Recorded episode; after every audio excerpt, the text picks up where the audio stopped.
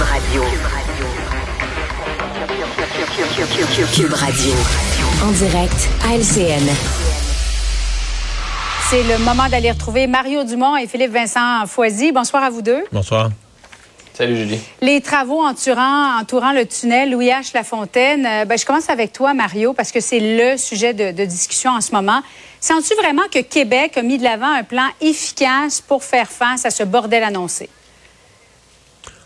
J'oserais dire que c'est un domaine où il faut avoir assez d'humilité euh, pour dire euh, tu pourras pas avoir un plan euh, parfait, suffisant, adéquat. T'en fais le plus possible. Est-ce qu'ils en ont fait assez? C'est sûr qu'on sent qu'il y a un certain sentiment de dernière minute. Je pense que l'élection a pas aidé. Parce que dans le fond, dans la campagne électorale, ce qu'on se rend compte, c'est que personne ne voulait parler de ça au gouvernement. Le gouvernement voulait pas euh, commencer à ouvrir là-dessus en pleine campagne électorale.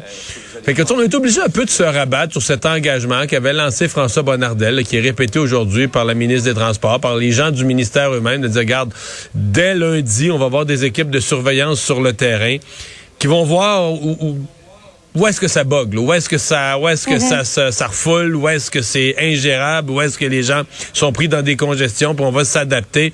Et on est un peu forcé de se fier là-dessus, mais c'est difficile de mesurer les conséquences. Est-ce qu'il y aura vraiment des conséquences au point où des gens, tu sais, j'entends des camionneurs, euh, des compagnies de camionnage où on dit, mais les employés voudront même plus travailler à Montréal, vont tu sais, que des gens vont changer de travail, que des gens pourraient changer de l'emploi d'emploi. Est-ce que ça pourrait être jusqu'à ce niveau-là? là? Ben, Philippe Vincent, as-tu l'impression que le gouvernement met ça beaucoup dans la cour des employeurs en leur demandant de miser sur le télétravail d'une part et d'autre part, est-ce que ce sera suffisant? C'est 120 000 automobilistes qui, qui passent par le tunnel euh, soir et matin. Ouais, bon, disons que chaque personne qui resterait à la maison en télétravail, c'est quand même une personne de moins, soit dans le tunnel ou soit sur les autres ponts, parce qu'il faut quand même penser à tous ceux qui vivent sur la rive sud en général. Si ces gens-là sont capables de rester à la maison, il va quand même y avoir un peu moins de congestion, mais c'est pas suffisant. Et le gouvernement remet ça sur les épaules des employeurs et remet ça sur les épaules aussi des citoyens en disant avez-vous votre plan B? C'est juste que quand on entendait Geneviève Guilbeault tantôt dire ça fait depuis 2017 qu'on en parle avec la ville de Montréal des travaux du tunnel, de l'importance d'avoir des travaux dans le tunnel, on se dit ben depuis 2017, on aurait pu penser à de meilleurs plans B, des plans B à offrir à ces citoyens, que ce soit en transport en commun, que ce soit des voies alternatives, que ce soit possiblement la construction d'un nouveau pont dans l'est pour aider et pallier à la fermeture possible du tunnel. Je comprends que ça a été annoncé au mois d'août, qu'on n'en a pas parlé et qu'on a eu la conférence de presse dernière minute de François Bonnardel après l'élection, mais on aurait pu en parler cet été, on aurait pu travailler davantage. Et le télétravail, c'est beau, si vous pouvez en faire. Si vous êtes infirmière, si vous êtes professeur, oubliez ça. Si vous êtes livreur de, de- de- de nourriture, livreur de, de denrées pour les pharmacies, euh, livreur de toutes sortes, vous pouvez pas en faire du télétravail. Donc, Mais- c'est correct, là, mais on va pas demander aux gens d'aller faire du vélo puis du ski de fond cet hiver. Mais sur la question du plan B, manufacturier, Mario, oui. ouais, sur la question du plan B, il y, a- y peu. euh, Mettons, une personne pourrait nous dire aujourd'hui, là, ah oui, je l'ai, moi, mon plan B. D'habitude, je prenais tel trajet, je prenais le tunnel, là, je passais par Jacques Cartier. Mais peut-être que lundi matin, cette personne-là va arriver sur Jacques Cartier, il va avoir deux heures et demie d'attente. Fait qu'il va se rendre compte que euh, la personne pense qu'elle a un plan B aujourd'hui, mais lundi midi au bureau, quand elle va dîner avec ses collègues, elle va dire finalement, j'ai pas de plan B.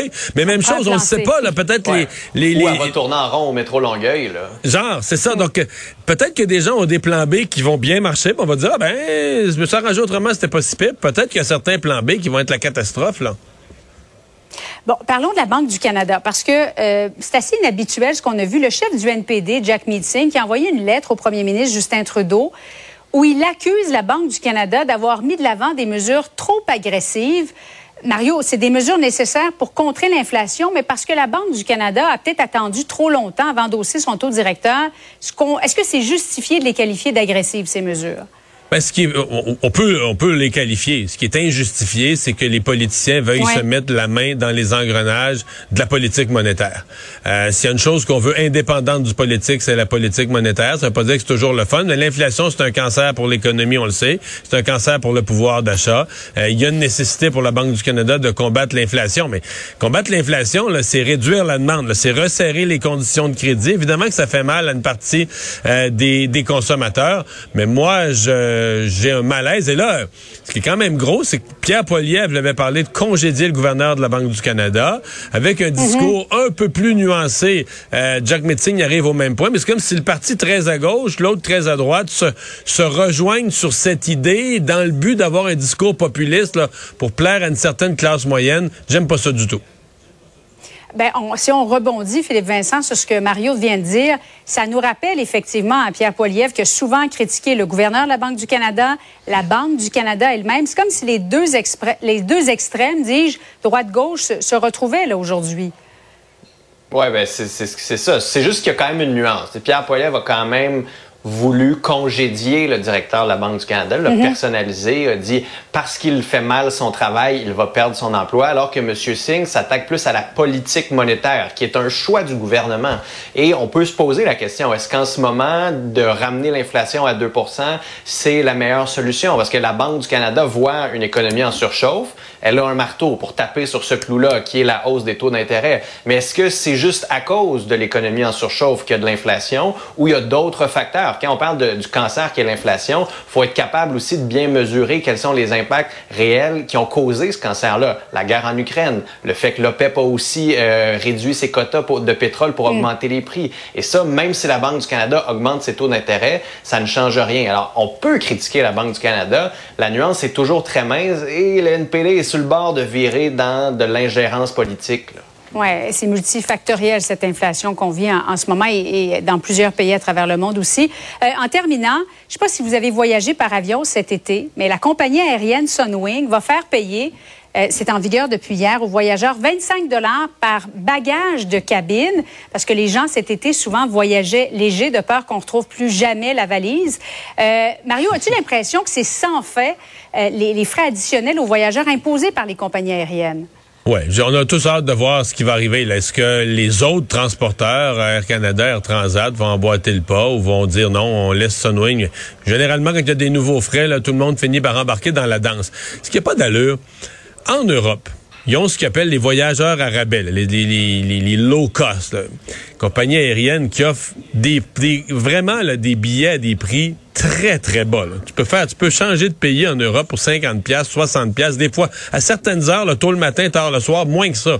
Et là, tu le sais, il y a rien d'inclus. Donc tout ce que tu peux imaginer, une bouteille d'eau, n'importe quoi, tu vas payer, il y a rien rien d'inclus. Mais ici, on n'est pas dans le genre de voyage à rebelle. Les, on est un des pays dans le monde qui payons le plus cher nos billets d'avion. Alors là, cette idée qu'il y a de moins, c'est déjà commencé depuis longtemps, qu'il n'y a plus rien d'inclus, et maintenant le bagage à main, c'est assez indisposant là, pour le consommateur, pour les voyageurs. Comment est-ce qu'il faut interpréter ça, Philippe Vincent, en terminant? Certains croient que c'est un ticket modérateur parce qu'il y a eu de l'abus, mais en même temps, il y avait peut-être une raison s'il y avait autant d'abus. Oui, ben c'est ça. faut quand même pas blâmer les voyageurs de s'être dit on va apporter des bagages à main parce que nos bagages en soute vont se perdre. Ceci mm -hmm. dit, si c'est un ticket modérateur, on aurait pu utiliser l'argument inverse. On aurait pu dire, ben regardez, si vous en avez pas de bagages à main parce que vous utilisez la soute, on va vous donner un rabais de 25 sur votre billet. Ah. C'est une autre façon qui aurait pu être amenée pour encourager les gens à ne pas avoir de bagages à main. Est-ce que les compagnies aériennes voient une possibilité de faire de l'argent? Après ça, se disent, ah, on pourrait l'expliquer de cette façon-là. Alors, allons chercher un peu plus d'argent dans les poches des consommateurs. Là. Philippe Vincent Foisy, Mario Dumont, merci beaucoup. Bonne soirée à vous deux. Alors, c'est ceci qui conclut notre émission d'aujourd'hui. Merci beaucoup d'avoir été là. On se donne rendez-vous demain 15h30. C'est Antoine Robitaille qui prend le relais.